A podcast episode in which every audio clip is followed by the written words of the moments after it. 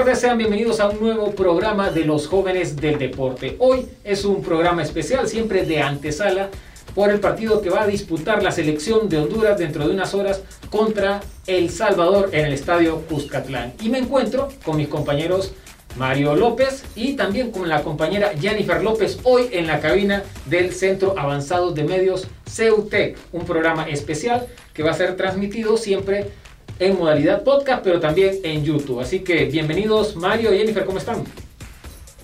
Pues yo estoy súper emocionada de regresar a las cabinas, eh, emocionada de estar con ustedes nuevamente. Y nada, Mario. Pues comparto también tu opinión, yo estoy emocionado de estas eliminatorias, ¿verdad? El buen juego que Honduras ha demostrado y también qué esperar de los partidos, este partido que se viene en pocas horas. Así es, eh, bueno, fue un partido muy bueno de Honduras. ¿Te acordás que de hecho en la previa eh, del programa pasado, en el cual, bueno, estuve con Cristian y con la compañera Nicole Castro, hablábamos de que Honduras, y, y fue algo que los tres estuvimos de acuerdo que Honduras podía empatar el partido. Así se dio. No sé si ustedes esperaban que Honduras empatara el partido ante Canadá. Mario, ¿qué?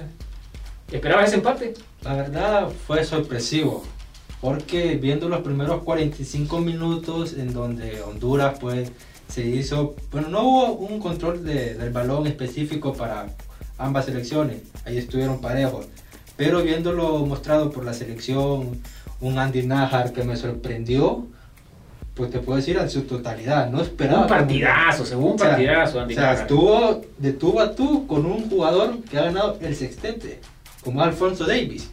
Y la calidad y la velocidad que este jugador tiene es impresionante.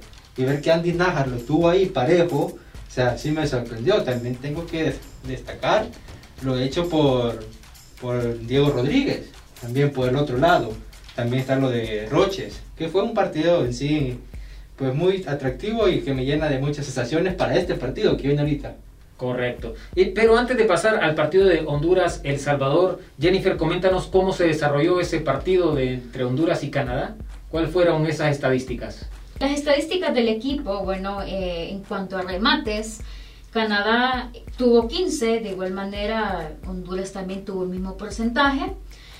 Remates al arco, Canadá tuvo 3 y Honduras 6. La posesión, el más alto, lo tuvo Canadá con el 66% y Honduras con el 34%.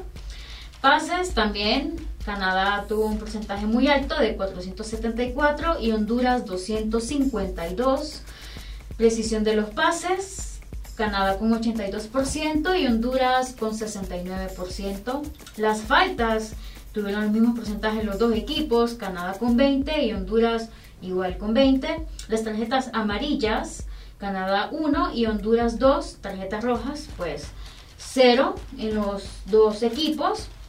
Las posiciones adelantadas, Canadá 1, Honduras 0 y los tiros de esquina, Canadá con 14 y Honduras con 3. Esas fueron las estadísticas. O sea, hubo 66% de control del balón de parte del equipo canadiense, siendo local. Eso es un dato eh, que hay que tener en cuenta porque El Salvador le hizo un buen partido a la escuadra norteamericana y creo que nuevamente Honduras no va a tener la posesión del balón en este partido. Para mí, el profe Coito va a tener que también tener un planteamiento defensivo. El equipo salvadoreño ha iniciado bien este torneo, a pesar de que era local, se enfrentó, señores, a, la potencia del área de CONCACAF. Y creo que el empate es bueno siempre y cuando El Salvador piense en ganarle a Honduras. No sé qué opinas, Mario, si, si piensas que Honduras va a salir ofensivo o defensivo. Pues aquí aclararte o decirte algo que dicen los ingleses. Cuando estás en casa, ganas. Cuando vas de visita, puedes empatar. Y si ganas, mucho mejor. Estamos de acuerdo en ese aspecto. Eh, el partido que se jugó entre Estados Unidos y El Salvador, El Salvador y Estados Unidos, me sorprendió. Tal vez Estados Unidos no contaba con su, con su estrella, Pulisic. Pero es un jugador, ¿verdad? No podemos decir que es la pieza que le faltaba a Estados Unidos. Vimos un partido con un estadio lleno, que eso puede ser otro factor en contra de los hondureños. Así que eh, hay que tener cuidado y, y, el profe Coito, ¿sabes en dónde perdemos posición del balón? Con la salida de Alex López.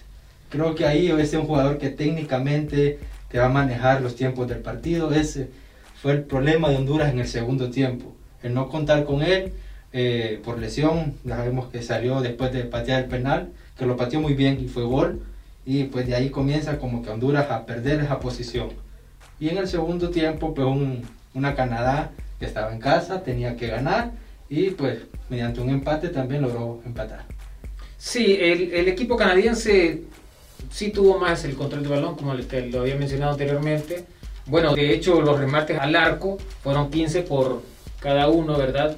Y remates al arco de manera directa tuvo más Honduras. Yo creo que contra El Salvador, Honduras debe de aprovechar eh, que El Salvador tiene un juego más corto, no tan a velocidad, a tan a profundidad, ¿verdad? Todavía creo que eso es un, eh, no sé si defecto, pero es una característica del jugador salvadoreño. Ese juego en corto, eh, van a tener el control del balón, pero Honduras para mí puede aprovechar por las bandas. Eso es algo que debe analizar el profe Coito con los jugadores que tiene, ¿verdad? Y por supuesto eh, buscar el gol. Nada mejor que un triunfo, Mario. Jennifer, creo que si Honduras gana, sería... son, son tres puntos oro porque recordemos que el boleto para clasificar al, Mundial solo son tres directos y el cuarto es repechaje.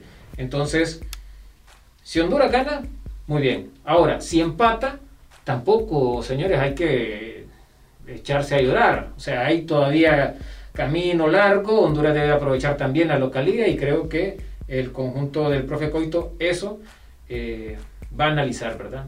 El sacar puntos de visita y ganar de local. No sé, Jennifer, si nos tienes algún comentario sobre el partido de Honduras-El Salvador que se va a disputar hoy en el estadio Cuscatlán. Bueno, pues el juego entre El Salvador y Honduras, así como lo mencionaste, se, estará eh, desarrollando en el día de hoy, dentro de poco, en el estadio de Cuscatlán, mismo escenario donde hace 12 años se logró la clasificación histórica al Mundial de Sudáfrica eh, del 2010. Qué buen dato ese, ¿no? O sea, eh, eh, en, ese, en ese estadio Honduras celebró esa, esa clasificación histórica porque no, no, clasificamos desde el 82. Y si recordamos, eh, fue un gol de Carlos Pavón con pase centro de David Suazo. Una generación que se merecía llegar a ese, a ese campeonato mundial, ¿no? Sí, como un dato más que agregar a esto de lo que está haciendo nuestra compañera Jennifer desde 1993 que El Salvador no lo gana en una fase eliminatoria rumbo a un mundial. De hecho yo comenté algo, Mario y Jennifer, creo que fue en el programa transmitido eh, mediante podcast, que no le siento que El Salvador nos pueda quitar uno de esos boletos para clasificar al mundial. Para mí, los equipos, las selecciones que nos pueden eh, quitar un boleto para clasificación son Panamá, Costa Rica y Jamaica. Porque Estados Unidos y México van a clasificar. De esos tres puestos, dos son de Estados Unidos y México. El resto la tenemos que pelear. Entonces, bueno chicos, hemos llegado creo que al final, ¿verdad? De este podcast que va a ser transmitido también en nuestro canal de YouTube. Así que todas las personas que nos siguen a través de las redes sociales, suscríbase al canal, Dele like, síganos por todas nuestras redes sociales, tanto en Facebook, Twitter, en Instagram y también en Telegram. Como verán ahí en la barrita de todas nuestras redes sociales. Somos los jóvenes del deporte. Hoy me encuentro con el compañero Mayo López, Jennifer López. Así que les dejo eh, algún mensaje final para las personas que nos siguen. A, disfrutar de este partido que se viene instante ya y también a las personas que van a salir a otro lugar a verlo siempre con las medidas de bioseguridad. Nosotros aquí estamos cuidándonos siempre y nosotros queremos que ustedes también se cuiden. Jennifer. Por favor, personas, siempre cuídense, así como lo mencionó eh, nuestro compañero. Y también como lo mencionó Mauricio, hay talento en la selección de Honduras. Solo falta que apoyemos, como hondureños, apoyemos a nuestro equipo, apoyemos a nuestro país en todos los sentidos. Yo sé que aquí en Honduras solo es fútbol, fútbol aquí, fútbol allá. Mucha gente dice eso, pero hay que apoyarlo. Eh, hay talento, hay buenos jugadores y no se pierdan de este partido que va a estar buenísimo. Apoyemos Honduras y pues vamos, vamos, vamos todos con la selección, así como dice la canción.